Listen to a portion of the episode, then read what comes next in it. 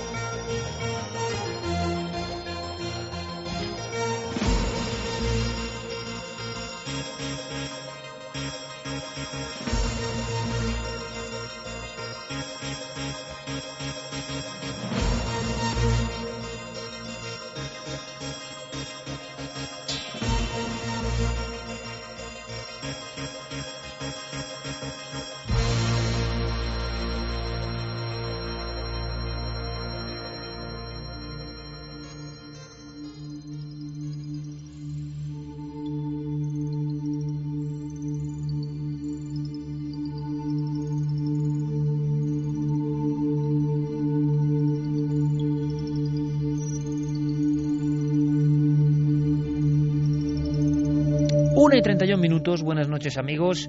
Programa muy especial porque de alguna forma, de alguna forma, luego de las explicaciones, hoy prácticamente terminamos, finalizamos la temporada duodécima. Una vez más, gracias. Siempre esa palabra, después de 12 temporadas, de verdad que es un gusto, es un placer enorme. Pero os aseguro que os hemos preparado algo muy especial, muy interactivo, eh, muy para que afinéis el oído y muy para que participéis con todos nosotros. Es una noche llena de sorpresas, llena de contenidos. De alguna forma, también esta noche, esa sensación especial de las historias de Milenio 3. Así que, de inmediato, para que a la 1 y 32 sepáis los titulares de lo que vamos a contar, conectamos con esa música mágica. Ojo, las músicas hoy son absolutamente clave. La música, una vez más, como último anzuelo hacia el alma y hacia lo incomprensible y hacia lo misterioso, protagonista fundamental. Así que, por eso hago este aviso. Yo no sé si os pillamos en la carretera, si os pillamos eh, con un dispositivo móvil, sería bueno esta noche escuchar el programa mmm, con la mejor, mmm, digamos, fibra auditiva posible. Si tenéis unos cascos, si estáis en un buen receptor de radio, porque yo creo que va a ser de esos programas eh, que va a merecer la pena. Todos vamos a ser detectives del sonido. Detectives del sonido.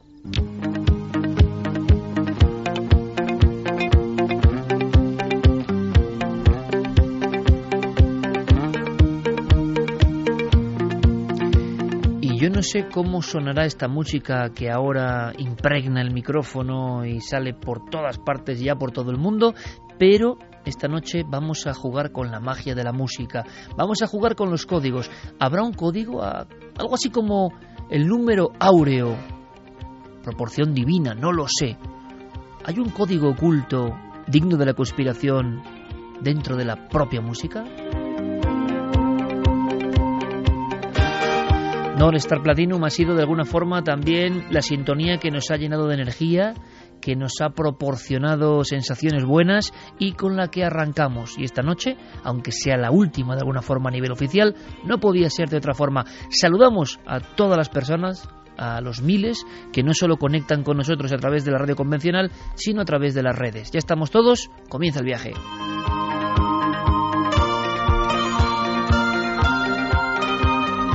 Santiago Camacho, compañero, buenas noches. Buenas noches, Iker. Yo no sé cómo puede ser tu titular. Mm, ¿Conspiración 440? Fíjate que anda que no hemos hablado veces de la cualidad de la música para transformarnos, para inspirarnos. Incluso hemos hablado de música sagrada. Pero, ¿y si toda la música fuese sagrada? ¿Y si alguien en algún momento de la historia le hubiese robado esa cualidad? Le hubiese sustraído ese alma y hubiese una posibilidad, gracias a la tecnología, de hacérsela recuperar actualmente.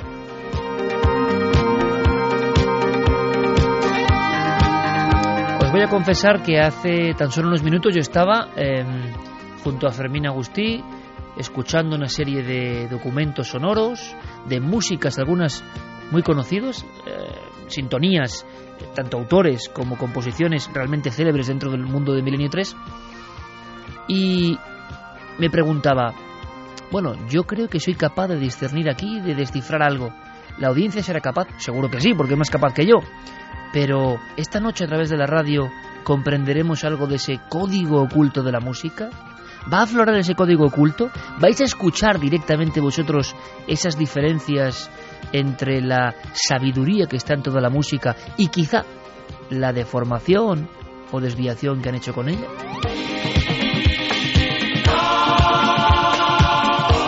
Javier Sierra, compañero, buenas noches. Muy buenas noches, Iker. Eh, tú que hace poco estabas eh, brincando por las montañas, escalando los picos de Europa, vamos a hablar de otras zonas de la Tierra.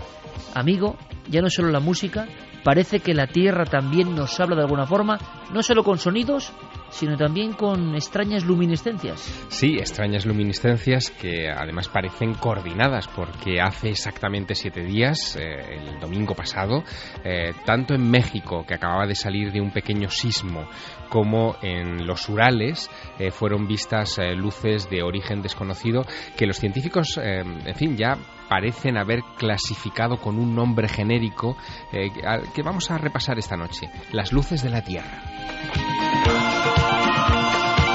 Yo conocí el tema de las luces de la luna, que además me parece un enigma de los poderosos y todavía sin descifrar. Pero, ¿las luces de la Tierra?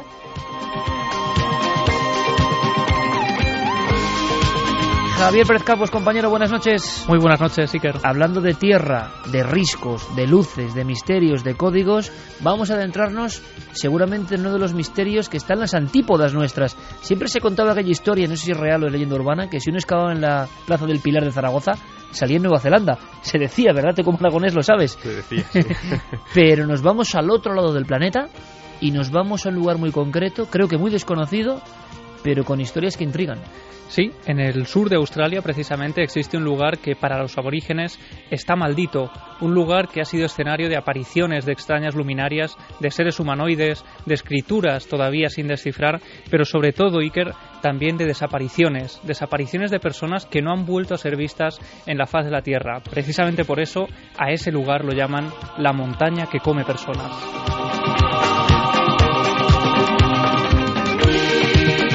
Eso es un buen titular, ¿eh? Por cierto, enhorabuena, ¿eh? Los ecos de la tragedia. Enhorabuena, compañero. Editorial Planeta, ya prácticamente en toda España. Y de verdad que yo me lo estoy leyendo. 60 páginas, aquí lo tengo, aquí lo tiene Javier, el sello mítico. Pero de verdad que nos está entusiasmando. Los ecos de la tragedia, Planeta, nuestro jovencísimo Javier Pérez Campos. Y no digo más, vosotros ya decidís.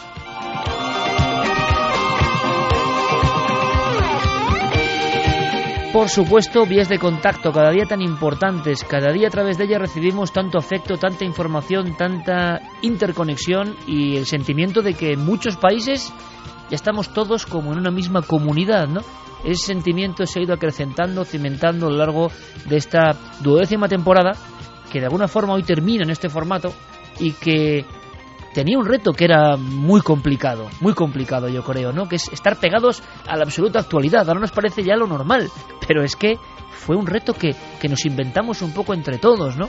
Y una parte muy importante fue Carmen, eh, que tenía claro que teníamos que ir por esa vía, así que yo creo que ha sido una vía que nos ha dado grandes satisfacciones y sobre todo porque uno cuenta aquí con un equipo absolutamente extraordinario, que es quien tiene todo el valor, ¿no? Y todo el talento.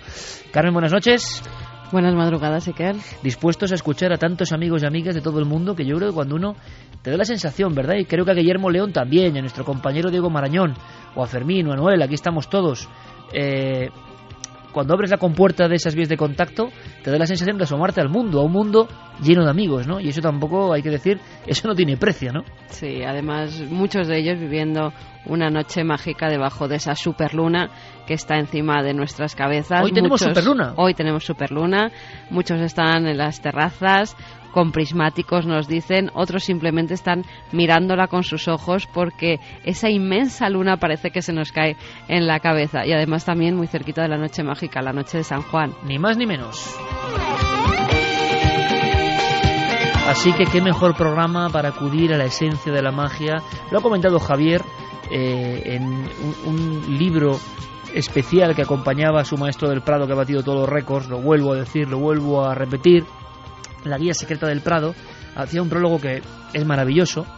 Aquí van a decir, hombre, que lo que hacen tus amigos siempre es maravilloso. Bueno, pues a veces coincide, ¿no? Que es así. Y hablaba de la música, Javier, como la última bandera, ¿eh? el último gancho para un poco ver lo invisible, para traspasar ese umbral. El arte también, pero es que la música, es que la música te cambia el alma, te lo modifica radicalmente, ¿no? Vamos a hablar de música, seguro que van a querer participar muchos amigos, vías de contacto abiertas. Claro que sí, las vías de contacto de siempre a través de las redes sociales, Facebook, Twitter y Google, Plus nos tienen que buscar en Nave del Misterio y también nuestro mail milenio3 con número arroba cadenaser.com. Además tenemos que dar los ganadores de la semana pasada y nuevo concurso, luego lo comentamos. Quiero que estés muy atenta también porque es que esto de los sonidos, ¿verdad? Es, es un poco un juego, ¿eh? es un poco ser detectives, hay que afinar mucho la oreja esta noche. Así que sin más preámbulos, vamos a comenzar, va a iniciar nuestro viaje una sintonía. Yo quiero que escuchéis algo simplemente. Eh, esta sintonía la poníamos Noel Calero y yo hace mucho tiempo y se fue convirtiendo también un poco en himno, ¿no? Es un himno diferente, ponla, ponla Noel, pero hay algo distinto. Esta música es la de siempre, pero no es la de siempre.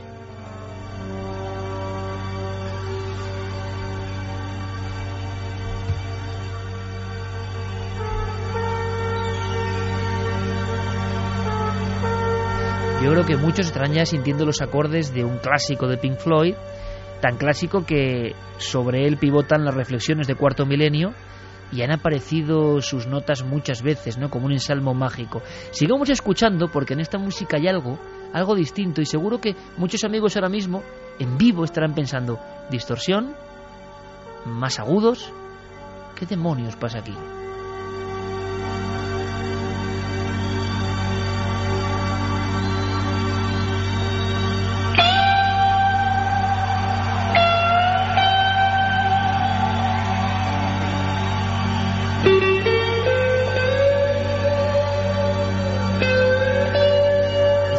Para contar las historias de la noche, la música para escribir el misterio en el aire, la música eterna, mágica. Pero hay algo sutil que ha variado. Y aquí empieza la historia que nos contaba Santiago Camacho asombrándonos a todos. Tranquilos que va a haber más ejemplos y vamos a poner más músicas. En esta primera eh, impresión auditiva yo creo que es muy difícil eh, destacar nada, ¿no? sobre todo porque estamos hablando casi para los más fieles, hay que decirlo, los que ya sabéis de qué músicas hablamos y que estéis casi acostumbrados a escucharlas después de muchas emisiones. Hay algo diferente en el tono de esta música que suena esta noche. Pero ese algo diferente nos lleva a esa conspiración 440, Santi. Pues sí, fíjate que decía Confucio que la calidad de la música es un magnífico baremo para medir el estado de una civilización. Y tal vez por eso los emperadores chinos tenían eh, un pequeño ejército de funcionarios que tenían una misión que a nosotros nos puede parecer ridícula o extraña. Recorrían el imperio provistos de diapasones, de pequeños eh, elementos que resuenan a una misma frecuencia, para ir chequeando, para ir cotejando todos los instrumentos musicales que se tocaban en el imperio. ¿Por qué? Porque creían que la música efectivamente tiene un poder, una influencia sobre los seres humanos, que transmite emociones, que transmite sentimientos, pero que cambiada de tono, que emitiendo otro tipo de vibraciones, afinada de otra manera que no sea la correcta, esas emociones podían cambiar, esos eh, sentimientos podían ser diferentes y eh, la alegría o la introspección o quién sabe si la elevación del alma, pues podían convertirse en otra cosa muy distinta apenas si se cambiaba medio tono.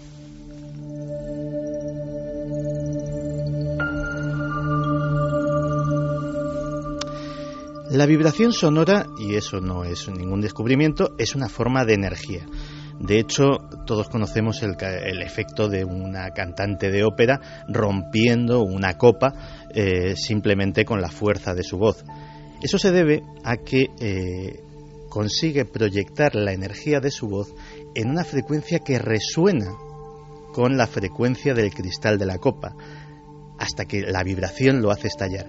Y es que cada cosa en este planeta, en este universo, tiene una frecuencia vibratoria propia. Se puede sincronizar con una onda sonora y se le puede transmitir energía para que resuene. Todo emite un sonido, por tanto. Todo emite un sonido. Y de hecho, eh, fíjate que nosotros, que somos eh, un 70% de agua, el agua es precisamente una de las cosas más reactivas al sonido de todo el universo. Prácticamente se modifica, se transforma. Eh, cada vez que le llega una onda sonora. Así que es lógico, es lógico que, por ejemplo, múltiples estudios hayan descubierto que nuestras ondas cerebrales, nuestro ritmo cardíaco, incluso procesos menos elevados, como puede ser el de la digestión, simplemente, se ven modificados cuando escuchamos música y dependen del tipo de música que escuchemos, cambian esas ondas cerebrales, cambia ese ritmo cardíaco o se altera esa simple digestión de una forma u otra.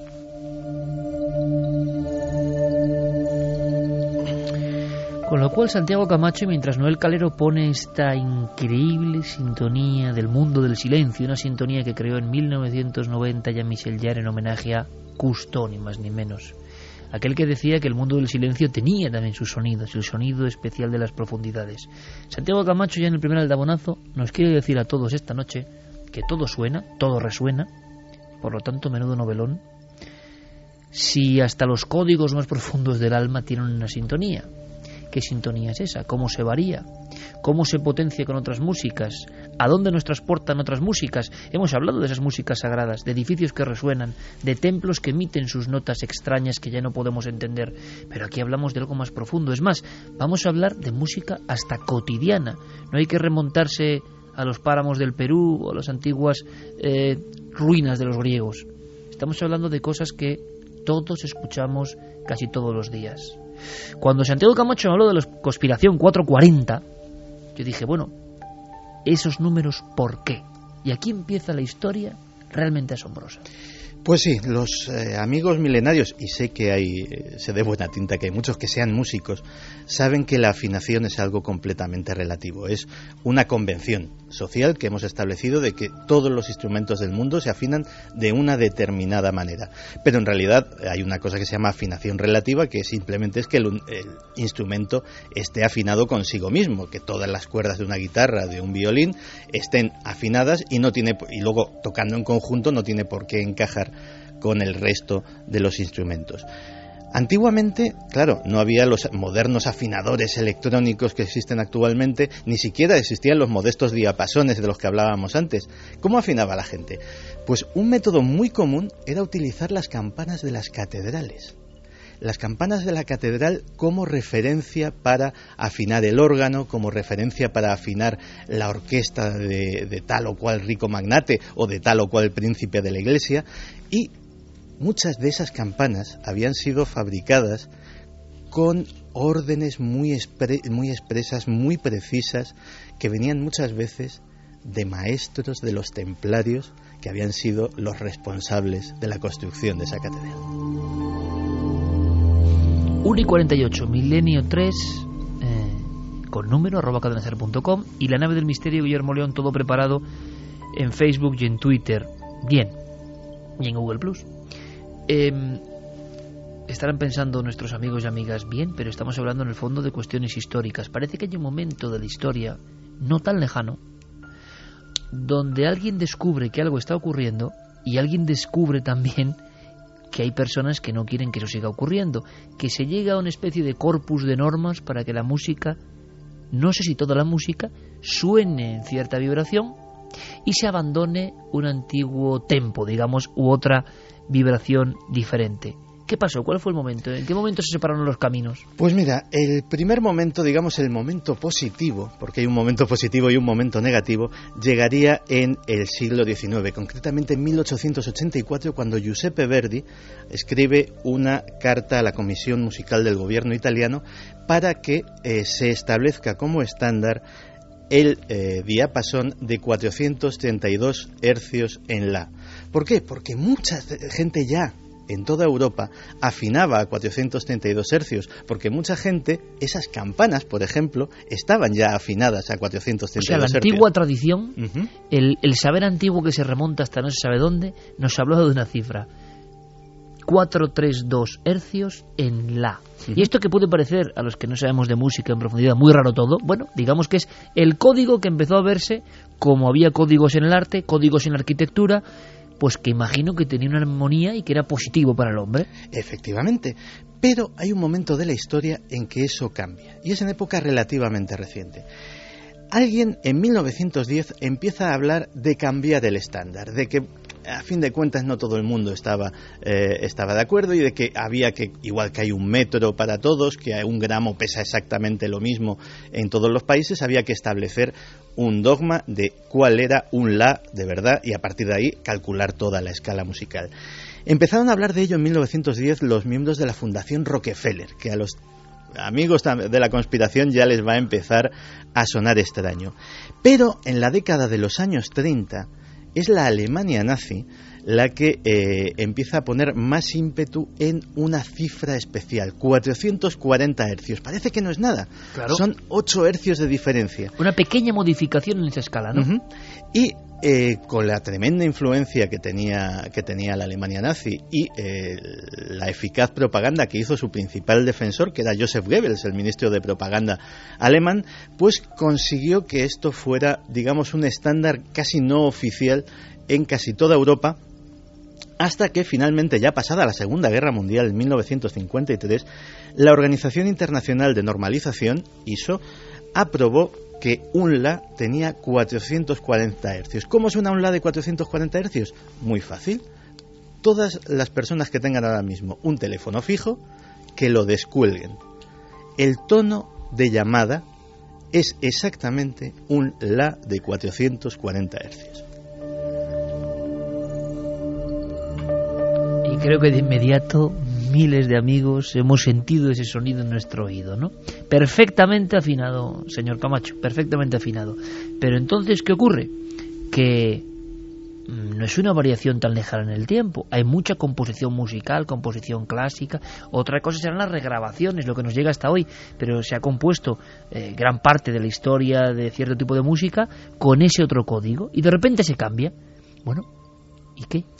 Pues de entrada ya empieza a haber rebeldes. Hay músicos eh, que estaban eh, que estaban digamos en el canon de los 432 hercios que dicen que bueno, que la música no suena igual, que no pueden definirlo, pero que esos simples 8 hercios de diferencia hacen que la música suene distinta, que suene más plana, Peor. Sí, que sea más pobre. Esa es la palabra que más se utiliza. El profesor Dassault, uno de los, eh, de los eh, decanos del Conservatorio de París, de hecho, recoge 23.000 firmas de músicos franceses para impedir que Francia se eh, una a semejante barbarie y mm, desgraciadamente para ellos pues nadie les escucha y también en Francia se implantan los 440 hercios. Y podríamos decir, bueno, pero ¿qué tiene todo esto de malo? Pues según eh, toda esta historia, eh, y hay que, y hay que reco- ser honrado y reconocerlo, tiene tremendos defensores, herederos del profesor Dassault y eh, grandes detractores que dicen que todo lo que vamos a contar ahora mismo es una patraña inmensa y que da exactamente igual que la música esté a una frecuencia o a otra porque tiene exactamente los mismos, eh, las mismas propiedades. Pero eh, parece ser que, bueno, no parece ser, es un hecho. La cifra de 432, de 432 hercios, eh, sintoniza de alguna manera con los ritmos naturales no solo del ser humano, sino del universo. Fíjate, por ponerte una serie de ejemplos, cinco días son exactamente, o sea, no aproximadamente, no, son exactamente 432.000 segundos. Eh, la precesión de los equinoccios, ese gran ciclo de, eh, el gran- famoso gran ciclo maya, por ejemplo, son 25.920 años, 432 por 60. Eh, fíjate, por poner un ejemplo moderno, el mundo del golf. Y tú dirás, ¿qué tiene que ver el mundo del golf en todo esto? Tiger Woods eh, fue a, a una famosa empresa de artículos deportivos a que le diseñasen la pelota de golf perfecta. La pelota de golf con la que ganar todos los campeonatos. y eh, se gastaron una millonada, pensando además que Tiger Woods en aquel entonces no había caído en desgracia por, por su vida particular, pues iba a ser una, eh, una, estrella que les iba a promocionar su marca, iba a usar sus pelotas, y no repararon en gastos en todo tipo de estudios. La pelota de golf de Tiger Woods, la pelota de golf perfecta, tiene como todos, eh, todas las pelotas de golf del mundo una serie de hoyitos que entre otras cosas pues sirven en teoría para hacerla más resonante, para que eh, el golpe con el palo la lleve más lejos y con mayor precisión. Esa pelota perfecta tiene 432 hoyos en su superficie. Ejemplos muy gráficos que yo agradezco para en el fondo Javier volver a una viejísima idea. Dejar que Santito me aire y sobre todo escuchar ahora nuevas historias? Porque evidentemente hay una cosa que está clara, Santi. Hemos escuchado la sintonía de Pink Floyd variada. Tú tienes una serie de aplicaciones para transformar de nuevo la música en esa frecuencia en vez de 440, en ese gran cambio, transformarlo en lo que era antes, esa misma canción en 432. Y por eso sonaba diferente. Y ahora vosotros, nuestro público, nuestros oyentes, nuestra familia milenaria, tenéis que opinar y por favor ser muy sinceros y decirnos si esto suena igual, si es una tontería, si es como... O que, sobre todo nos interesa qué detectáis o qué detecta vuestro cuerpo o sentimiento esta noche escuchando estas músicas, que es lo importante.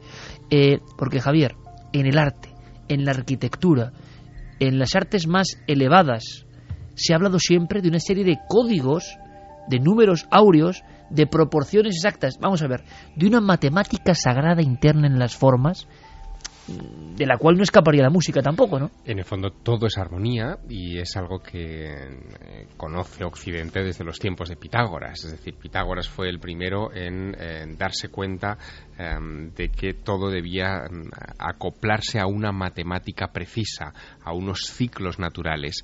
Eh, Pitágoras es el primero también que habla em, del tono eh, como un elemento fundamental del universo. Se habla incluso del, del tono pitagórico. Y ha habido personas que siguiendo un poco la estela de esas enseñanzas de la armonía cósmica y tratando de encontrar si había algo de cierto en algo tan poético y tan universalmente extendido como la creencia en la música de las esferas, em, trataron de encontrar si, por ejemplo, eh, nuestro propio planeta, el planeta Tierra, emite algún tipo de frecuencia o de sonido, o, en fin, o de tono. Y lo han encontrado. Eh, el descubrimiento es eh, relativamente reciente. Nikola Tesla, como no, ya fue el primero que sospechó eh, de la existencia de un tono para el planeta Tierra, pero eh, el que finalmente lo confirmó fue un matemático alemán, Schumann, eh, que marcó en 8 hercios el tono del planeta Tierra. Es una resonancia electromagnética global que se produce en la ionosfera, que ha sido captada perfectamente y que Schumann describía como el latido de la Tierra. Pues bien, ese tono de los 432 hercios eh, que menciona Santi es perfectamente armónico con los 8 hercios del planeta Tierra. Es como si encajaran ambas cifras perfectamente, fueran proporción la una de la otra, cosa que no encontraríamos con los 440 hercios, que es el tono que se aplica a partir del ministro de propaganda nazi Joseph Goebbels. Es decir, hubo una pequeña desviación que parece mínima, irrisoria, que rompe la armonía, y que rompe la armonía. Que rompe la armonía. Cuando nosotros vemos un edificio construido eh, de acuerdo, por ejemplo, al número áureo, eh, nuestro ojo, de una manera instintiva, aprecia que es armónico, exacto, que es proporción. Cuando se introduce una ligera desviación sobre esos mm, elementos eh, matemáticos, el ojo también percibe que no es armónico el edificio.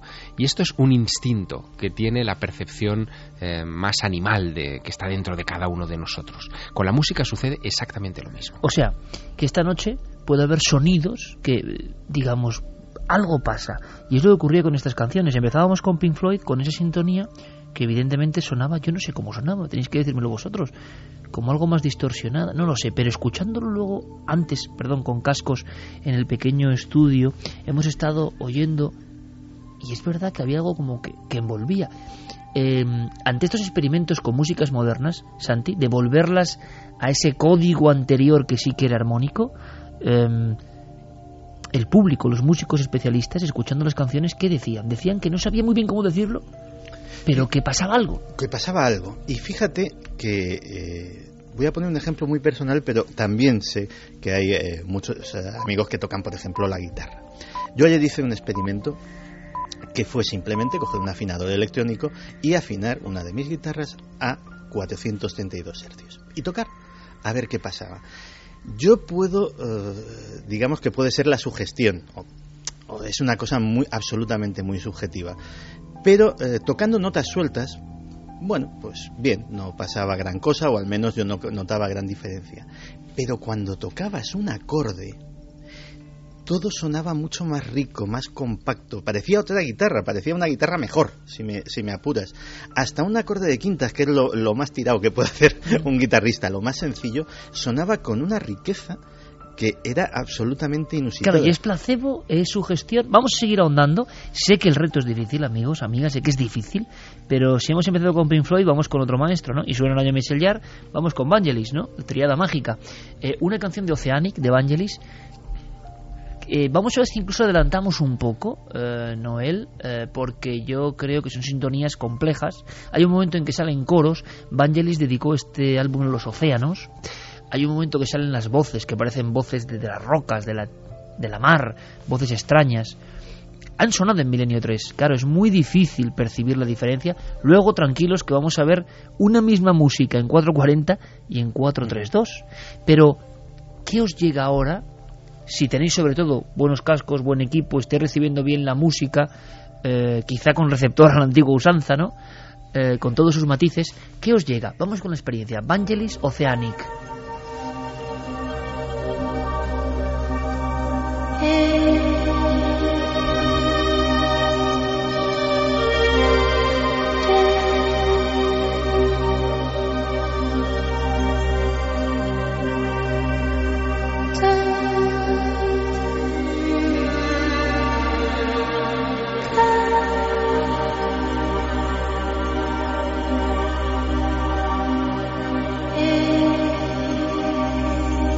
Simplemente seguimos escuchando, pero yo he estado diciendo a mis compañeros, no sé qué es, pero es como muy hipnótico. La música es así, pero tiene algo que lo hace envolvente. ¿Lo notáis? ¿Lo percibís?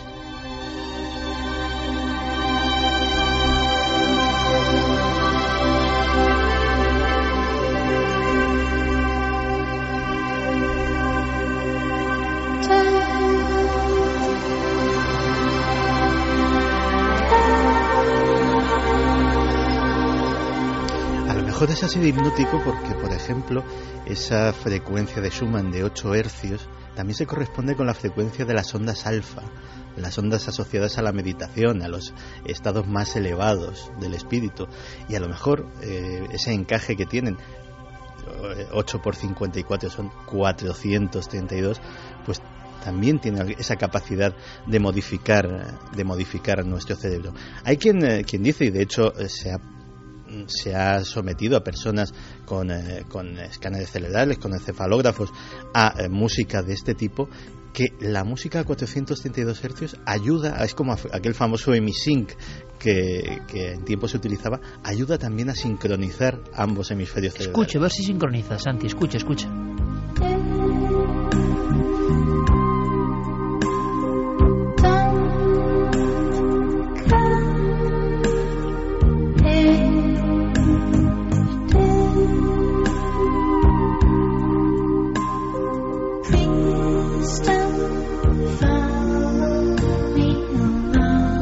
Si 440 o 432, pero Angelis es un genio absoluto.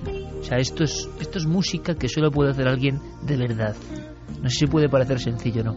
Alguien muy elevado, con un espíritu muy elevado. Oceanic Vangelis.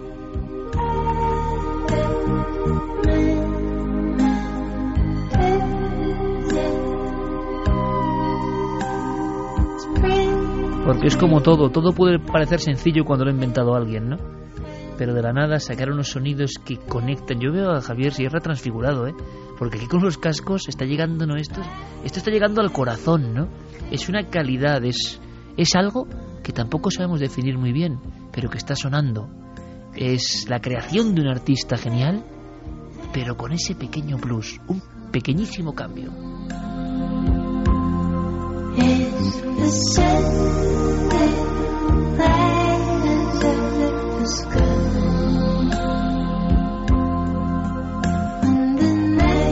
Y uno siente a veces que la belleza tiene su partitura y que las cosas están hechas por algunas personas excepcionales que son capaces de trascender su sombra para hacer algo especialmente luminoso. Estoy seguro que muchas personas sabemos de personas que en hospitales, sabemos de personas que en mal momento, que con depresión, que con problemas, reciben las músicas de Milenio como un bálsamo. Pues esta, yo no sé por qué, siento que tiene mucho de eso.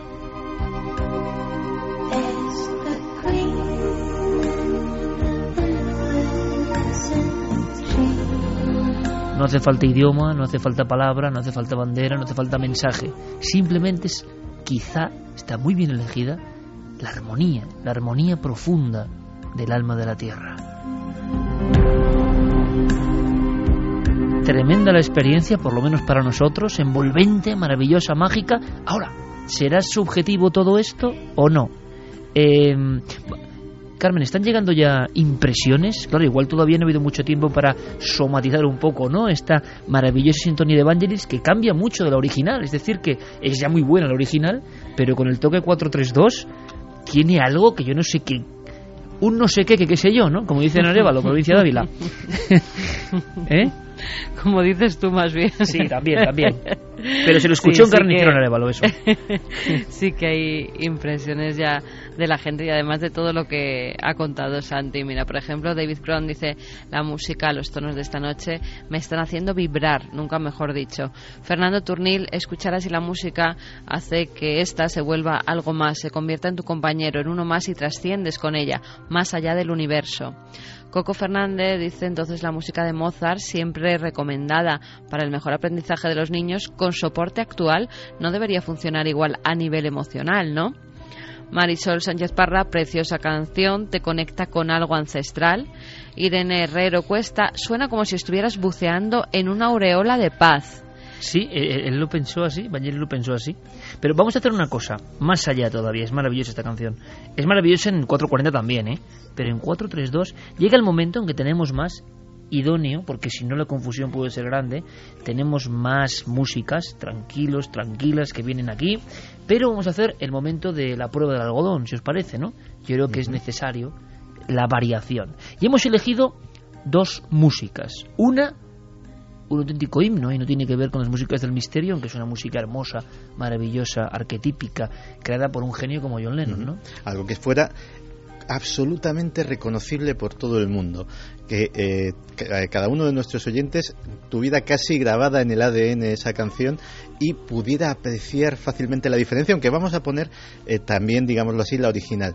De hecho, eh, a pesar de que aquí en Cadena Ser, lógicamente, pues tenemos, tenemos esa canción, pero he traído yo las dos grabaciones para que estén grabadas exactamente con el mismo equipo, exactamente con la misma ecualización y exactamente con la misma calidad. Oficialmente son clones, es decir, no hay ninguna variación en la ecualización, no ha hecho ningún cambio. Es misma grabación. Es misma grabación, eh, grabada con el mismo equipo exactamente en las mismas circunstancias, procedentes de la misma grabación original, es decir, del mismo, del mismo, del mismo fichero, y lo único que cambia es que una se respeta exactamente su entonación y la otra está levemente variada para encajarla a los 4.32. Vale, ¿y qué te parece? ¿Que escuchemos primero en 4.32 o en 4.40? Esa es mi pregunta. Vamos a, fíjate que eh, lo he estado escuchando varias veces y yo creo que el cambio es eh, más notorio si se escucha primero a 4.32 y luego se vuelve a escuchar la grabación original de siempre. Fermín, lo tenemos preparado. Vamos con Imagine, ahí es nada, ¿no? Eh, ¿Te acuerdas, Carmen, en Nueva York, en Central Park, cómo tocaban, cómo se animaba la gente a tocar Imagine? con Imagine grabado en el suelo qué imagen, qué, qué potencia. Bueno, Además pues, se iban uniendo los músicos eh, aficionados y la gente bailando y coreando las canciones. Frente al edificio Dakota. Sí, señor. Exactamente. sí, señor. Qué, qué, qué, bella estampa y qué contraste también de luz y de sombras, ¿no? A veces. Bueno, vamos a hacer la experiencia y ahora sí que hay que estar de verdad, eso, detectives del sonido. Hemos prometido un programa ultra interactivo y seguimos, Carmen sigue recuperando todas vuestras cuestiones, opiniones y palabras. Bien, vamos a ver. Primero, lo dice el amigo Santi, ¿eh? él sabe. Imagine como sonaría antes del pequeño cambio, entre comillas, ¿eh? impulsado por los nazis. ¿Cómo sonaría en la época positiva, en ese 4-3-2? Sorprendente, escuchemos.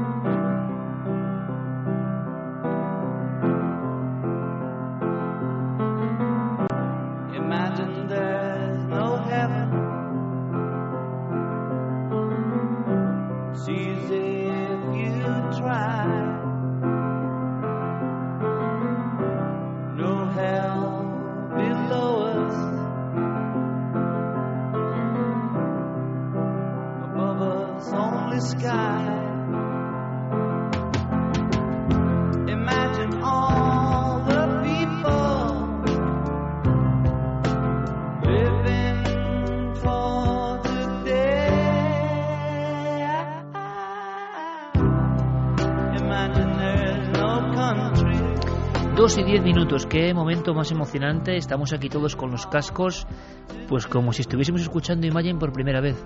Y es que de alguna forma esta Imagine la estamos escuchando por primera vez.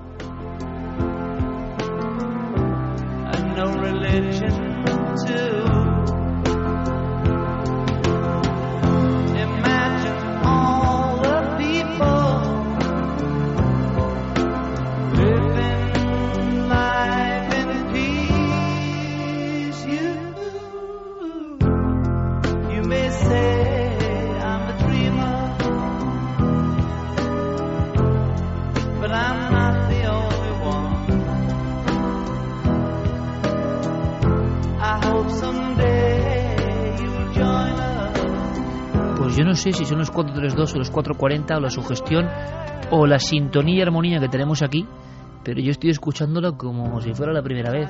Me está llegando eh, a, lo más hondo y espero que le ocurra a los oyentes.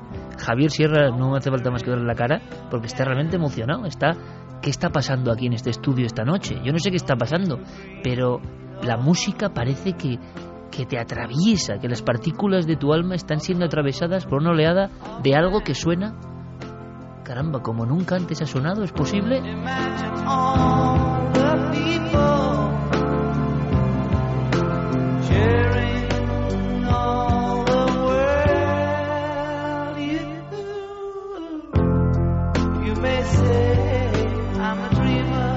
Es más, que nos quedaríamos escuchando la música sin hacer el programa. Algo está pasando aquí. Santi, desvélanos el misterio. Yo no sé, bueno, aparte que estamos hablando de una pieza maestra entre las piezas maestras de la historia, ¿no? Pero hay algo de... No sé, yo quiero que me contéis algo de esto, Santi. Primero tú y luego opinión sincera, tanto de, de los dos Javieres, porque a Javier Sierra lo veo yo no sé qué le ha pasado al maestro del Prado. Este muchacho se emociona con todo, pero, pero es que ahora nos ha, ¿verdad? Ha sido como un arrebato, ¿no? Eh, bueno, yo creo que nos ha arropado la música de una manera impresionante.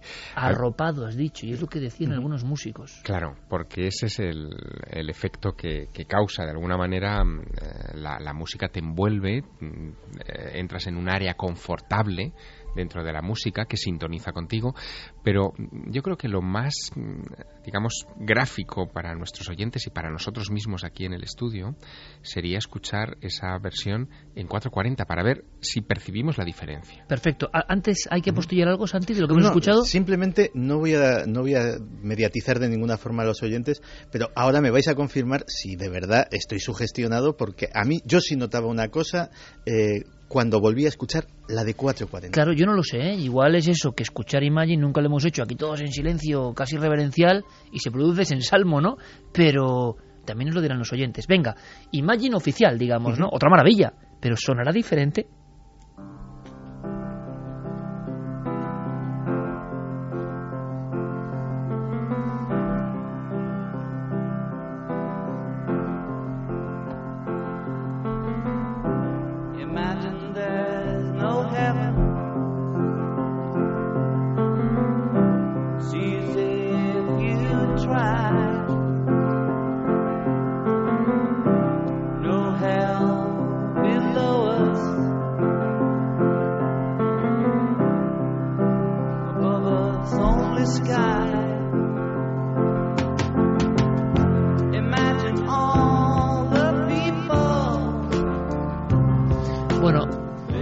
confesar, aquí en el estudio hay una expectación tremenda y todos estamos diciendo, esto no es lo mismo. Esto, ¿Esto es una ensoñación, una brujería o cosa de cuentos de caballerías que diría don Alonso Quijano? Pero hay algo, no sé qué será, que no nos parece lo mismo. Partiendo de un hecho objetivo. Por cierto, me lo decís con un signo. Eh, Noel, tú que sabes mucho de música, ¿qué, ¿qué opinas? ¿Te suena exactamente igual o no? Distinto. Fermín Agustí, compañero. Para nada. Es la textura, Iker. Es la textura de la música, es distinta. Y, y, por cierto que tenemos un, un, visitante de honor, a Mayuro Lizari, compañero de esta cadena y hoy un experto ¿eh? en redes sociales, colega periodista. Oye, a ti que tú que eres un gran conocedor de John Lennon, varía de verdad, nunca habías hecho la experiencia, ¿verdad? Están los tres asombrados al otro lado del cristal. O sea, este, este embrujo de esta música puede ser su gestión o no, pero aquí lo hemos notado. La sensación que da un poco es que esta segunda versión tiene como mayor calidad de sonido quizá, pero menor riqueza. Es la sensación que a me ver, da. En términos ópticos, digamos que la imagen estaría más enfocada. Eh, los perfiles serían más duros, pero por lo tanto también eh, penetrarían menos en nosotros, es decir, eh, nos harían más daño. Ha cambiado la música y con la raíz antigua sería mucho. Si ya es maravillosa, que es el objetivo, o estamos aquí volviéndonos locos en vivo. Santi. Fíjate, eh, hay un dato objetivo y, y, es muy sencillo y lo van a entender enseguida los oyentes. Una afinación a 432 hercios, eh, el resto de las notas de la escala, los hercios que se corresponden son siempre números enteros. Es decir, el Do son 256, el Re son 288, el Mi 324, es decir, siempre números exactos. A 440, el resto de las notas son todas números con decimales. Es decir, son una onda y un poquito. Es decir, el Do son 261,63, el Re son eh, 293,66. El. Yo no sé, pero si, es como eh, claro, es, es muy difícil de, de, verbalizar todo esto, pero la sensación que teníamos aquí, quizá su gestión, repito, yo no lo sé, es como que había más 3D en el buen sentido, o sea, como si la música anterior envolviese de una forma especial, te llegase más dentro, no lo sé, ¿eh? no lo sé, y la otra estuviese perfectamente equilibrada, pero sonase como un poco más lejana. Esto es una locura. Eh, hay músicos expertos en esta técnica de la afinación que nos pueden sacar de dudas. ¿Qué va pensando el público, eh, Carmen? Pues hay de todo, mira. Eh, Carmen Nessa, por ejemplo, dice, suena distinta, la verdad, como que pudieses notar cada detalle de la canción. Mario Leonardo, a 432 hercios, suena como más angelical. José Manuel Qué García dice, hay que ser realista, tienes que ser muy sensible para apreciar la diferencia. También interesante. Raquel, pues a mí a 432 me ha sonado a que le faltaba algo. Lo he notado un pelín más grave. De todos modos, Imagine siempre es sobrecogedora. Bueno, pero, pero qué buenas apreciaciones, es lo que nos interesa, ¿no? ¿Qué, qué opináis vosotros? Jonathan dice, Imagine de John Lennon a, en 432 hercios nos cautivó. Puedo decir que quedé sin palabras para este momento único. Lucía Pinazo, parece que se escuchan más los graves, ¿no? Jordi Espinos, es como separar los sonidos. El piano está en Marte y la voz en Venus, pero juntos. Johnny dice está demostrado que los infrasonidos tienen efectos en el cuerpo dependiendo de su frecuencia. Cristian Hernández, yo lo que noto, no sé si será su gestión o qué, es una ligera vibración interna del cuerpo, una sensación algo extraña. Oye, qué interesante, Carmen, todo lo que está sintiendo el público en tiempo real, ¿no? Sí, muchas muchas cosas y lo que hace ver en cada persona la música que claro, además cómo lo está hay... experimentando cada ser humano, ¿no? Exacto, y cómo los que lo están viendo, por ejemplo, desde el Monte Avantos, que hay gente que lo está viendo desde la Cruz del Niño y con esa superluna y oyendo estas músicas, pues siente cosas diferentes. Fíjate que un factor a tener en cuenta, pero muy muy en cuenta, sería la edad de nuestros oyentes, porque el oído eh, se va deteriorando con la edad y sabemos que, por ejemplo, hay frecuencias que las escuchan los adolescentes o, o, o, las personas hasta cumplir los 30 años y que a partir de una cierta edad se van perdiendo. Incluso sabiendo este componente del oído humano, eh, se han desarrollado armas acústicas, eh, por ejemplo, ese famoso elemento que llaman el mosquito, que es un arma antibotellón eh, que se está colocando en, en, algunas ciudades de toda Europa y que emite frecuencias entre los 16 hercios y medio y los 17 hercios y medio, que solo afecta a menores de 30 años y que les crea una sensación de vibración interna muy muy, incómoda. Armas sónicas. Armas sónicas. Es decir, que todo esto que estamos abordando esta noche... Qué novelón, ¿eh? eh claro, tiene muchas aplicaciones. y qué novelón, desde Porque luego que sí. nos pasa siempre lo mismo, amigo. ¿eh? Qué novelón cada semana. dices, pero bueno, ¿es posible que los sonidos generen ese mapa conocido para algunos, desconocido para la mayoría y que se nota de... Todos sabemos que la música la notamos, ¿no? Pero más allá estamos penetrando, digamos, como en un lado más profundo, ¿no? Eh, percepción solo nuestra, no lo sé, claro, eh, Imagine es un icono. Hemos probado con otro clásico, eh, hemos elegido Yo te pedí Yulunga y no es una canción fácil porque es una canción, la hemos puesto muchas veces en Milenio y mm, sí me gustaría que Noel pusiese el inicio y si es posible en cierto momento adelantase la canción, que escuchásemos como dos fragmentos del inicio y posteriormente de la canción adelantada, a ver por qué. ¿Y por qué le pedí yo a Santi esto? Bueno, porque Imagine es una canción mundial. Yulunga es una canción muy poco conocida. Es una canción de Lisa Gerard y de Dirk Dance, pero que tiene una particularidad, que ellos la grabaron y la hicieron eh, con un trabajo tremendo de recopilación de antiquísimos papiros, incluso musicales griegos, y de las primeras culturas. Es decir, Yulunga, que en realidad es danza de los espíritus, es una especie de oda a las invocaciones ya de la época de las cavernas y del tiempo de las primeras culturas, bajo tierra, conectándose con el lado daimónico, con el otro lado, con la realidad velada. En ese diálogo que solo puede ser musical, parece, eh, surge Yulunga. Son unos recuperadores de la tradición, y habrá, claro, ya la música es muy rara, pero ¿habrá alguna diferencia? Esto va a ser mucho más difícil. Yulunga es otra de esas músicas que si uno escucha, yo lo recomiendo, te abre las compuertas del alma y, y, transforma ¿eh? tu visión de las cosas y así la acompañas con alguna visión que para ti sea importante, impactante, pues ya es tremendo, ¿no? Pero hemos hecho la misma prueba, vamos a escuchar Yulunga, ese canto a los espíritus de Did Dance eh, en 432 hercios. Es decir, ahí combinamos una música destinada a esto, a abrir la puerta del otro lado, a llamar toc toc al otro lado, a ese lado donde todo es posible, y por otra cuestión, también tiene el aderezo de haber sido variada en su eh, vibración. ¿Qué saldrá de este conjuro extraño? Pues lo ponemos a las 2 y 22, hora Capicúa, Yulunga, en Milenio 3 en la cadena Ser.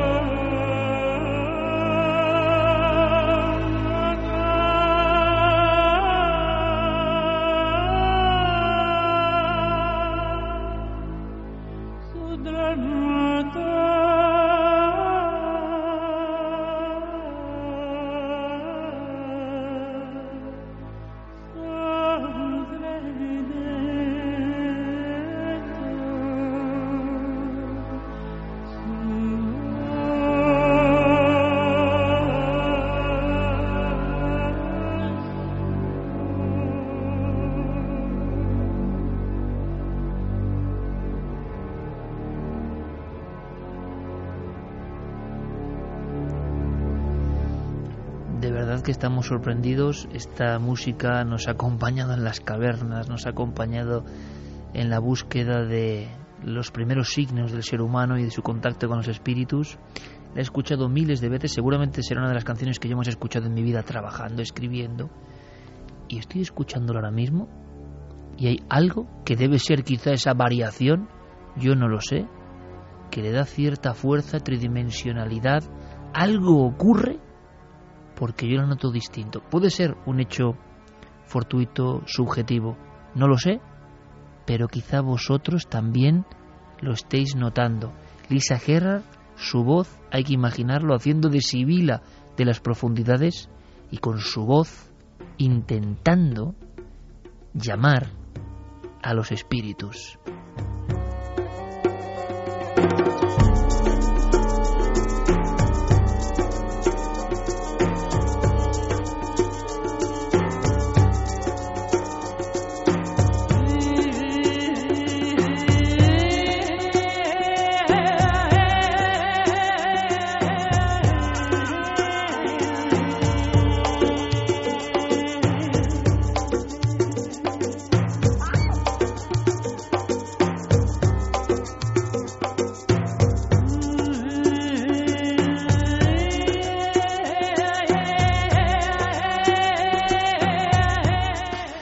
Es que es una música muy especial también de por sí, pero hay algo, hay algo en el matiz, Javier, hay algo diferente, hay algo que es muy difícil, y más haciendo un programa de radio, ¿no? Transmitirlo, todo esto, pero notamos, ¿no? Esa diferencia, como quizá el ojo ve que un edificio es proporcional sin saber de arquitectura y ve que otro no.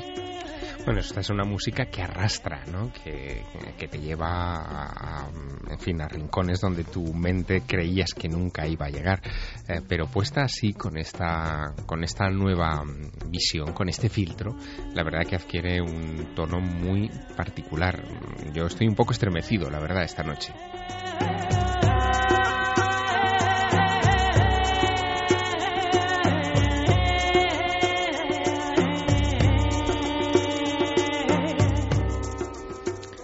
Esta música te lleva, decían algunos sabios, a los rincones más ocultos del saber, ¿no? Aquel que hollaban los sabios de la antigüedad. Y la voz especial, tan especial a cualquier frecuencia de Lisa Gerrard, parece que sintoniza con otras cosas y que sin saber sabiendo, nuestro cuerpo también se sincroniza con todo eso. Yo creo que incluso hasta lo lógico para salir un poco de esta especie de embrujamiento colectivo que estamos viviendo es simplemente, aunque sea por unos segundos, acabar de escuchar la invocación.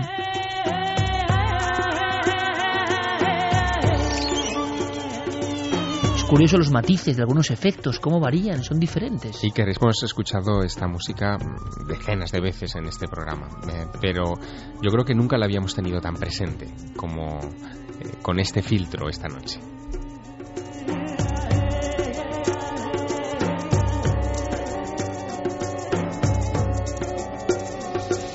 Una música de invocación que ha conseguido conectar con esa frecuencia. Vamos a hacer una cosa porque si no con Yulunga vamos a acabar invocando algo realmente y tampoco es cuestión.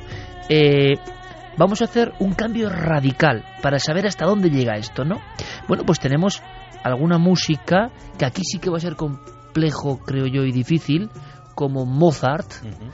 Eh, tanto se ha hablado del efecto Mozart, ¿no? Eh, otro genio y evidentemente otro hombre yo creo que une a todos los artistas que hemos eh, puesto aquí sus músicas, ¿no? Que tienen una cumbre. También estamos escuchando, ojo, canciones de una gente en la cúspide de la creación, ¿no?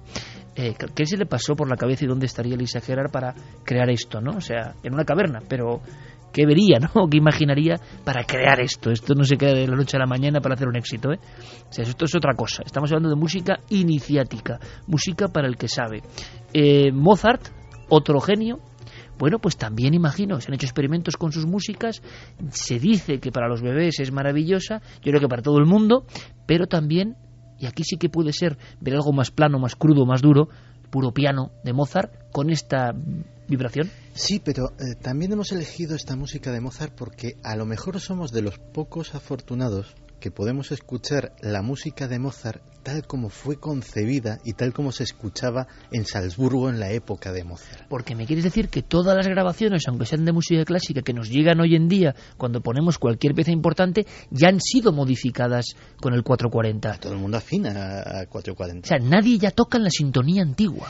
Fíjate que eh, hay, eh, hay, grupos y orquestas de música barroca, incluso de, música clásica, o ya no te digo de música medieval, que intentan ser muy fieles, incluidos, incluidas las afinaciones, eh, y tocar con, con, respecto a, con respecto a los originales. De hecho, esto no es una grabación modificada, esto es una grabación de piano de Mozart con el piano afinado a, a, la frecuencia de 432 hercios.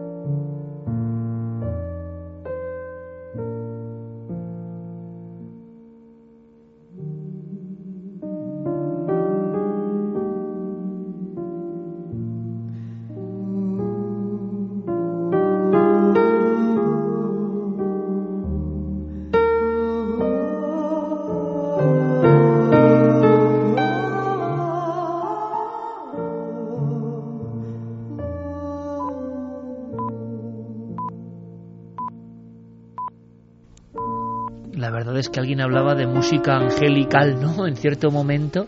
y estamos recorriendo los tiempos, las generaciones, y si algo une todo esto, es que da una sensación, yo no sé si de paz interior o de qué, pero que aquí lo percibimos. ¿Y vosotros?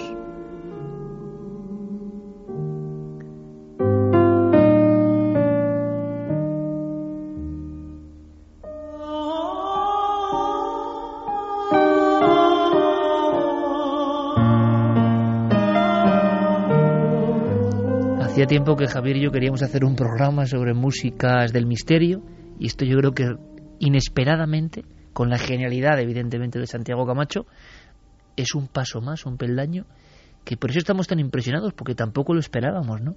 Hay algo en el fondo de pantalla, no sé cómo llamarlo, de la música, en la génesis de la música, más allá de la composición, que nos toca. Tendrá que ver, seguro, con lo que se tocaba en ciertos lugares de poder, claro, evidentemente.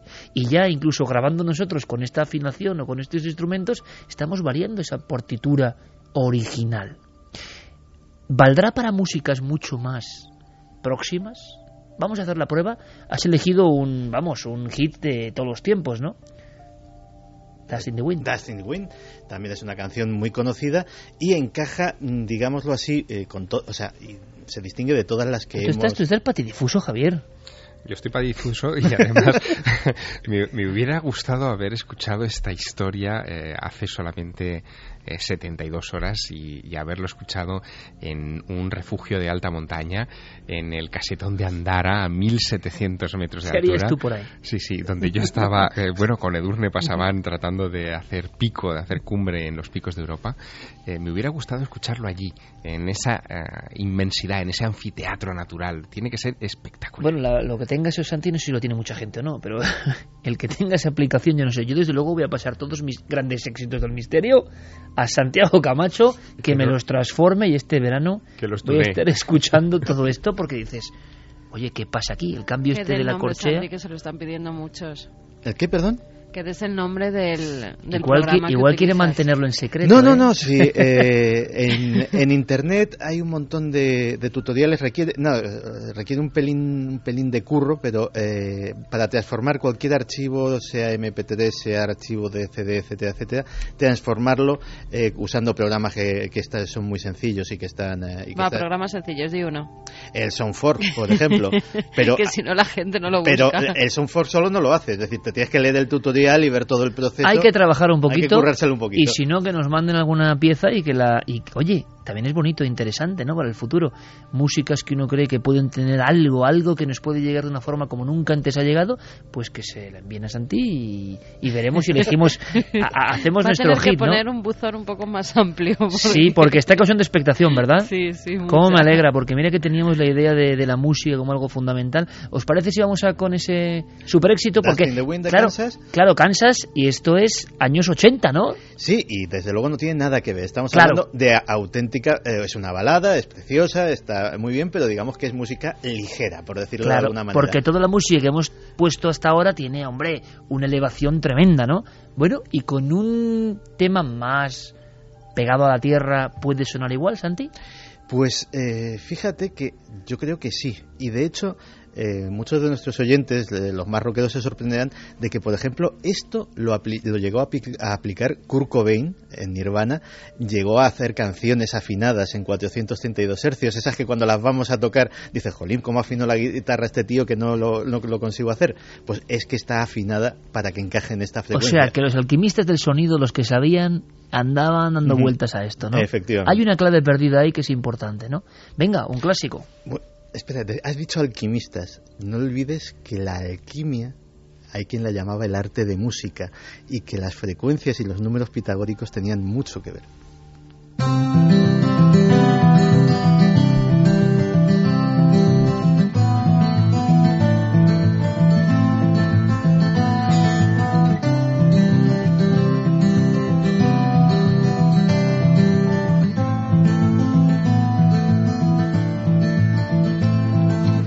I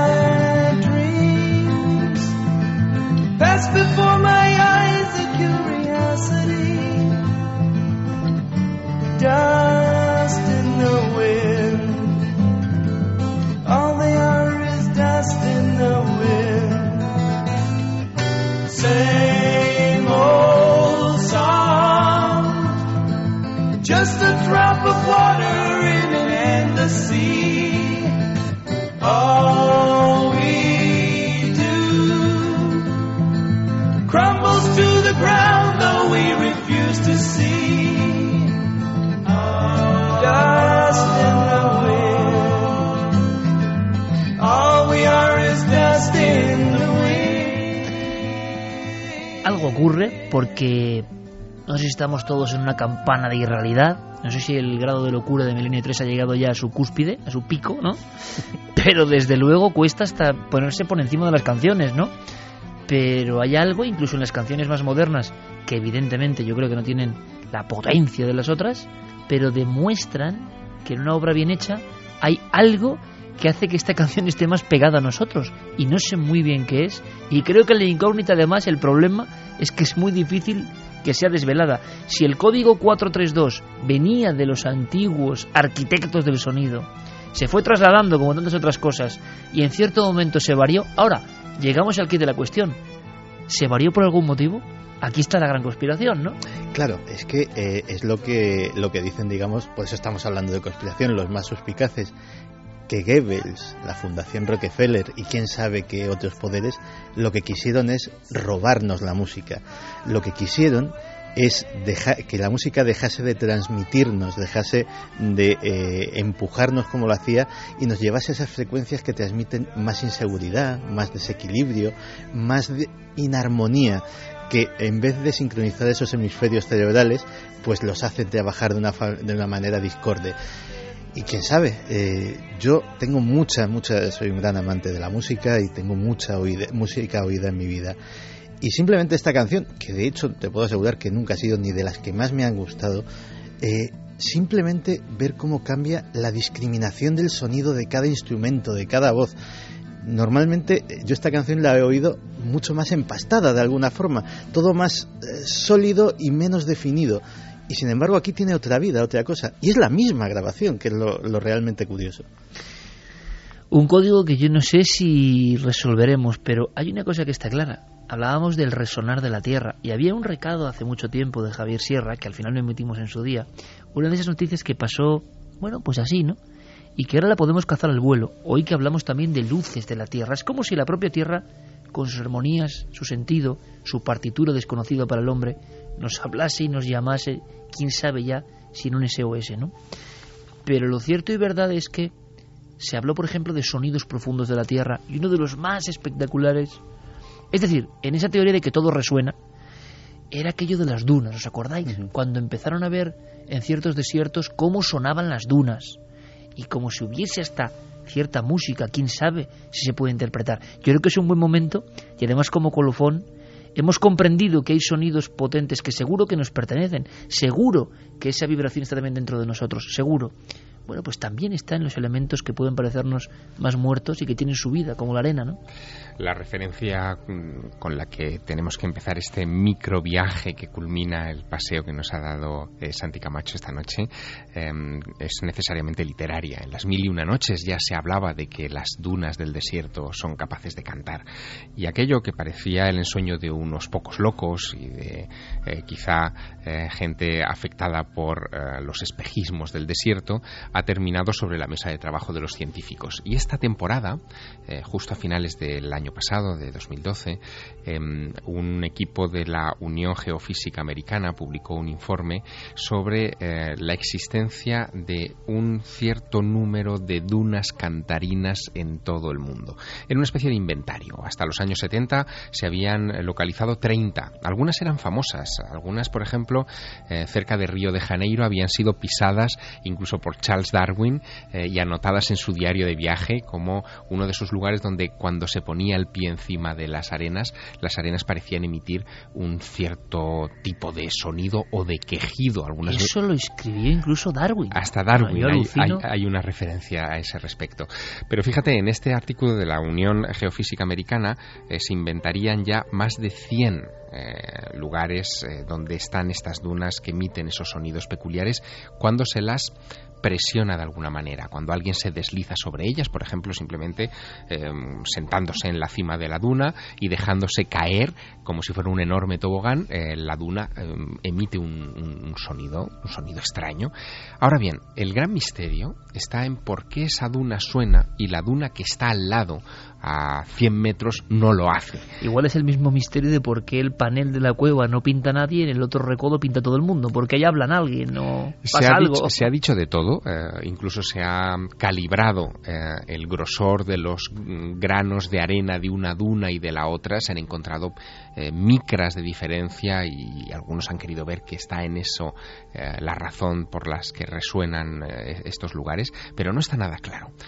Si nosotros nos acercáramos mañana a Qatar, eh, a una de estas dunas que están inventariadas por la Unión Geofísica Americana, nos sentáramos en la parte de encima de la, luna, de la duna, como va a hacer un señor que vamos a escuchar ahora, y nos dejáramos deslizar, escucharíamos esto. Es la duna que, que canta, ¿no? Están cayendo por la arena.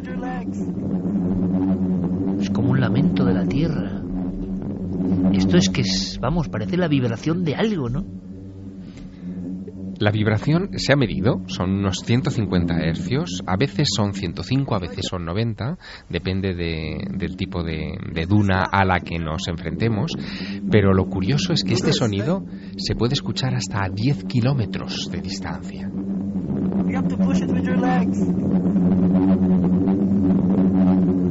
Es que da la impresión de algo que creemos y que oficialmente es muerto, tiene todavía un mensaje, ¿no? Bueno, eh, el mensaje eh, es que nuestro planeta emite esta clase de sonidos, eh, pero claro, son las dunas, que este es otro misterio, también sin explicar, son las dunas del desierto, no las dunas que están al lado del mar. Las dunas que son de playa, eh, las dunas como las del Coto de Doñana, por ejemplo, no suenan. Mm, Es como si la proximidad del líquido elemento de alguna manera neutralizara esta función. Eh, tienen que ser dunas del interior, del interior de espacios desérticos enormes las que mm, tienen este efecto. Esto es alucinante porque, ¿te acuerdas cuando hablamos de arqueoacústica? Que se han vuelto a hacer pruebas en determinadas cavernas rupestres y los científicos se dan cuenta, para su sorpresa, que todo ese mundo que ellos ven con unos ojos del siglo XXI sonaba y resonaba y vibraba. Y tenía su partitura interna. A ver si resulta que todo tiene su partitura interna, los elementos generan sus propias sinfonías y nosotros creyéndonos dueños de todo resulta que no hemos entendido nada y casi por accidente, como pasa todo, lo vamos descubriendo pero todo esto sonaba quizá con una canción mucho antes incluso de nuestra llegada. ¿no? Solo los primeros andaban todavía en armonía.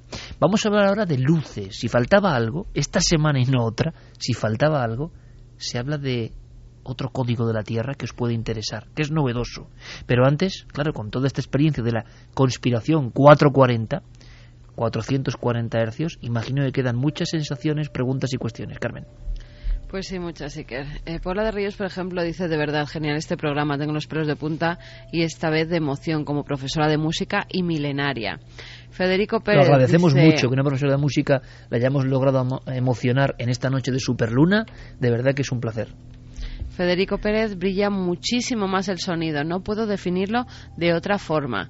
Irene Herrero Cuesta, como decía Kurt Cobain, la música es sinónimo de libertad, de tocar lo que quieras y como quieras, siempre que sea bueno y tenga pasión. Que la música sea el alimento del amor.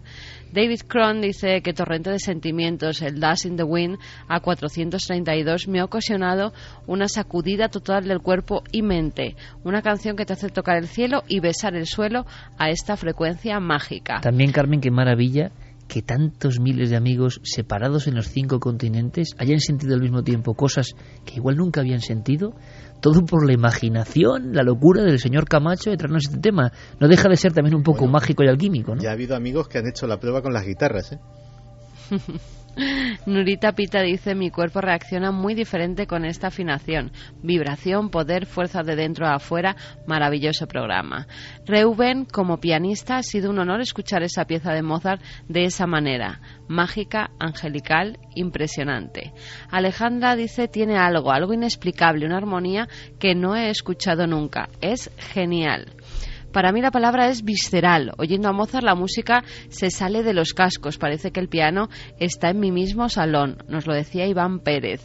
Marta desde Tenerife pone los pelos de punta. Esto debe ser lo que llaman la música de los ángeles. Lo que cuentan los que han estado en el otro lado, que escuchan igual que los colores son más intensos, la música también.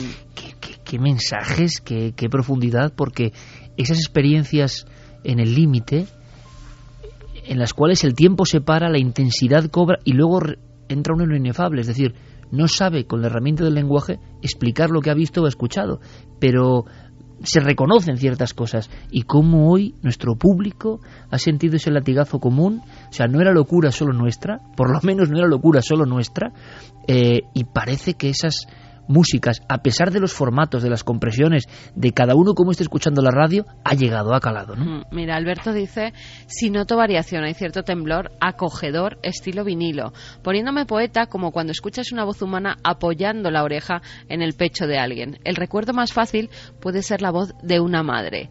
440 acopla todas las capas, cuesta más diferenciar los instrumentos. Eddie dice a 432 hercios noto la música como sin alma y da miedo.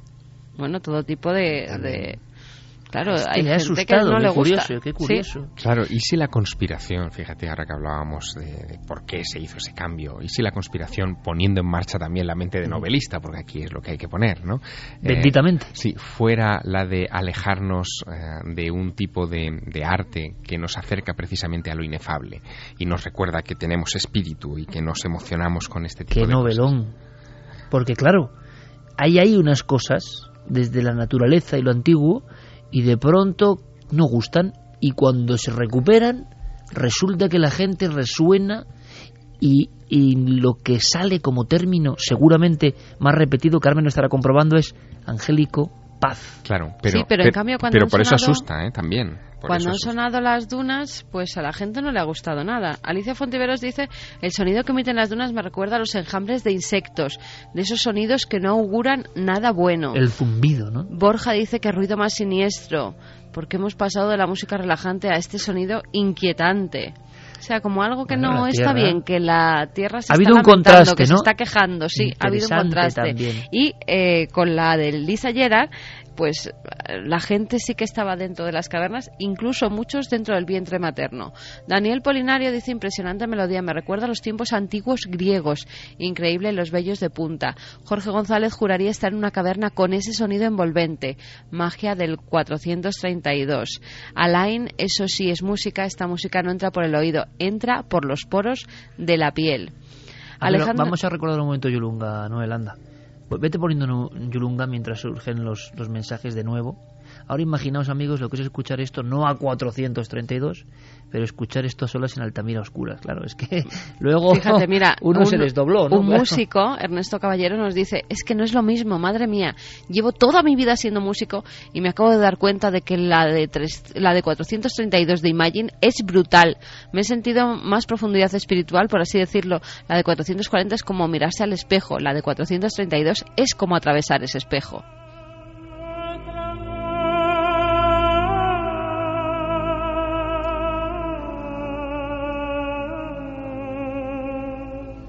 Es una noche muy especial en Milenio 3.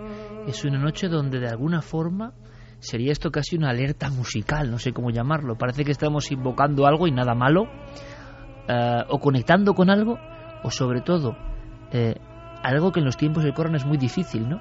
Sintonizando con miles de mentes que creen que esta noche y no otra se ha descubierto algo asombroso, algo positivo, algo que no se conocía antes y algo que es cotidiano, es decir, no es lejano, no es una estrella a no sé cuántos años luz, no es una ruina tapada por las arenas del tiempo, es algo que sabemos que nos afecta y que hemos podido comprobar en nuestras propias carnes. Es como si la gran invocación, como si la gran llamada al misterio, quizá la misma que quiso hacer Lisa Gerard, qué trabajo, eh, pensadlo, eh, acudir a textos antiquísimos, a traducciones de tablas cuneiformes, a códigos incluso de música de las cavernas que se ha intentado interpretar, aunque nunca sabremos jamás lo que los primeros hombres en las cavernas, lo que nuestros hermanos de Altamira mmm, compusieron y cómo sonaba aquello y cómo sentían aquello. Pero ella, sin duda y sobre todo a 432 hercios, nos da la impresión de que se aproximó al umbral de ese mundo.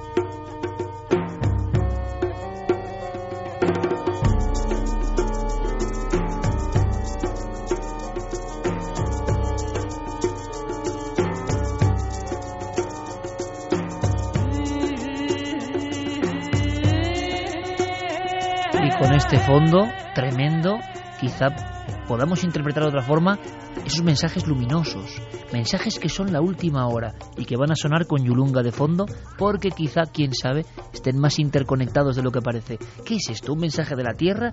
¿Unos objetos volantes no identificados? ¿Qué es lo que ha pasado? Mira, nos tenemos que desplazar a las Brown Mountains, a las montañas marrones de Carolina del Norte. Allí los cherokees hablan desde hace siglos de las antorchas de los muertos, de procesiones de luces misteriosas que incluso fueron eh, descritas ya en el siglo XVIII por eh, un explorador alemán que dijo que aquella montaña tenía mm, algo que la hacía único, que exhalaba vapores nitrosos, decía literalmente, que son encendidos por el viento. Se habló de gas de los pantanos, de emanaciones de gases de todo tipo, eh, luego se habló incluso de reflejos de las luces del ferrocarril, en fin, se le intentó dar eh, alguna clase de explicación científica. Pero es ahora, eh, cuando han intervenido varios organismos científicos de diversas partes del mundo, el Servicio de Prospección Geológica de ese estado, de Carolina del Norte, pero también la Universidad de Indiana, el Instituto Nacional de Geofísica y Vulcanología de Italia, cuando eh, se ha creado una auténtica caza de la luz de la Tierra. De lo que se trata de la Tierra, maravilloso. De lo que se trata es de localizar los puntos del planeta donde eh, existen tradiciones eh, vinculadas a este tipo de luces y tratar de determinar si tienen algún tipo de causa geológica real y se han hecho algunos descubrimientos, Iker, que esto es muy curioso. Por ejemplo, en el estado de Nueva York, en el parque de Chestnut Ridge, detrás de una cascada hay una llama eterna, es decir, hay como un tipo de llamarada permanente eh, que parece que está conectada con un depósito de gas a 400 metros de profundidad, pero que si uno ve las imágenes, eh, y algunas de ellas eh, circulan desde, desde hace unas semanas por internet, da la sensación de que se encuentra ante un lugar verdaderamente sagrado. Imagínate, la cascada de agua y detrás esas llamaradas que cada cierto tiempo exhala la tierra detrás de ellas, ¿no? En el Parque del Bosque de Cook, en el noroeste de Pensilvania, eh, también todos estos equipos de investigación eh, han eh, localizado otra de estas llamas eternas que parece que procede de unas prospecciones de gas que han alterado las mm, capas internas de la Tierra y han permitido esa fuga permanente de, fuego.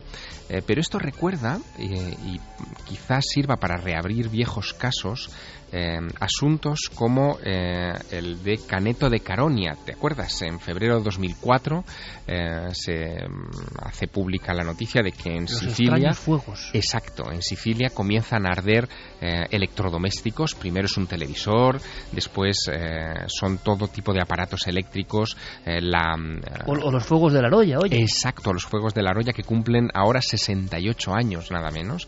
Ocurrieron en 1945 que también prendieron todo tipo de enseres y, bueno estuvieron a punto incluso de incendiar a una persona ¿no? bueno pues todo esto parece que mm, va a poder reabrirse y reinvestigarse desde la óptica de estos fuegos eternos o estas luces de la Tierra.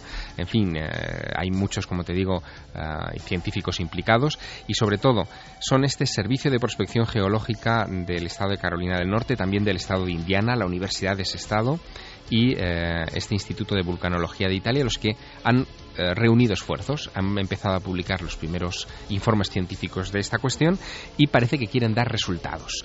Pero esto coincide toda esta, mm, eh, digamos, puesta en, de largo de, este trabajo científico con algo que ha ocurrido esta semana. El pasado domingo, justo cuando estábamos emitiendo Milenio 3, las luces de la Tierra hacían su aparición sobre México Distrito Federal. Eh, en, ese, en esa madrugada de domingo, un temblor de tierra de 5,8 grados en la escala de Richter, viene precedida o al menos simultaneada, porque sobre eso ha habido mucho debate, con eh, algo que filmaron cámaras estáticas en varios puntos de la Ciudad de México. Eh, de repente, tres enormes relámpagos en el horizonte, a ras de suelo, dos gigantescos y otro más pequeño eh, quedaron perfectamente grabados en todas estas cámaras de vigilancia. Se ha especulado mucho sobre si pudiera tratarse de algún tipo de resplandor emergido de las fauces de la Tierra justo unos segundos antes del gran eh, terremoto de este. Como un aviso. Como si fuera un aviso, efectivamente. Eh, otros, en cambio, han buscado, han tratado de encontrar una explicación más Javier, natural. Permíteme, porque hace poco, yo no sé, Carmen, ¿verdad? Estábamos recibiendo informaciones de nuevas visiones de luces sobre qué? Sobre el volcán Popocatépetl.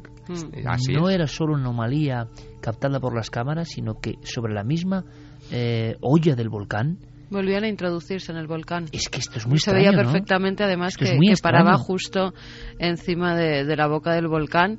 Mm, Iba a gran velocidad, paraba y se introducía en, en- en lo que parece ser pues, pues la olla del volcán. Curiosamente, hemos tenido informaciones muy recientes, bueno, incluso esta misma noche, Javier, de personas que han visto eh, objetos, incluso una gran esfera de apariencia pulida, blanca, flotando en la oscuridad. No sabemos. Ha habido otros casos que nos han llegado con fotografías, incluso que creemos, evidentemente, que se trata de farolillos, que, por desgracia, para los que seguimos el misterio, los farolillos chinos, que aparte provocan más de un incendio, se han puesto como de moda, no sé por qué, quizá por verlo en algunas películas o lo que sea, y claro, a largas distancias son puras escuadrillas de ovnis, ¿no? Así que siempre la navaja de Ocan en este caso, lo lógico es que sean farolillos, no escuadrillas de ovnis, pero sí Además que, hoy mismo recibido información. fiesta Claro, claro, claro. Estamos en la franja, noche de San Juan, Vísperas de San Juan. Claro, muy complicada. Pero también la honestidad de nuestra audiencia, que, que muchos enviaban fotos y decían que habían visto algo que podemos descartar en la mayoría de los casos, que no se trata de ninguna cosa extraña. Ahora sí, esta misma noche han llegado a la propia redacción algunas informaciones que pueden ser interesantes. Sí, ocurría a las 11 menos 10 más o menos de la noche sobre el cielo de Marbella. Era la persona que nos escribía, nos decía que había visto un objeto de color blanquecino. En este caso eh, no parece ser uno de estos farolillos que suelen tener un color rojizo, eh, que suelen ir varios acompañados y que suelen eh, moverse en la dirección en que sopla el viento, ¿no? En este caso él decía que llevaba una dirección casi eh, recta, una línea recta, iba trazando sobre el cielo, pero a una velocidad un tanto extraña. y Un que- tamaño bastante grande para Sí, lo que... un tamaño grande y que en determinado momento eh, casi que resplandecía con mayor fuerza. Bueno, pues estamos muy atentos como siempre. Esto es un espacio abierto para la información en tiempo real. Hoy que hemos disfrutado tanto esta noche y que prácticamente sí, luego contra algunas claves, pero despedimos. ¿eh? Es un momento un poco también triste, ¿no? Despedimos a Santiago Camacho y a Javier Sierra que yo creo, y como dice Santi, se lo han currado de verdad esta temporada. Nos han traído un montón de historias, han estado al máximo nivel, yo se lo agradezco muchísimo.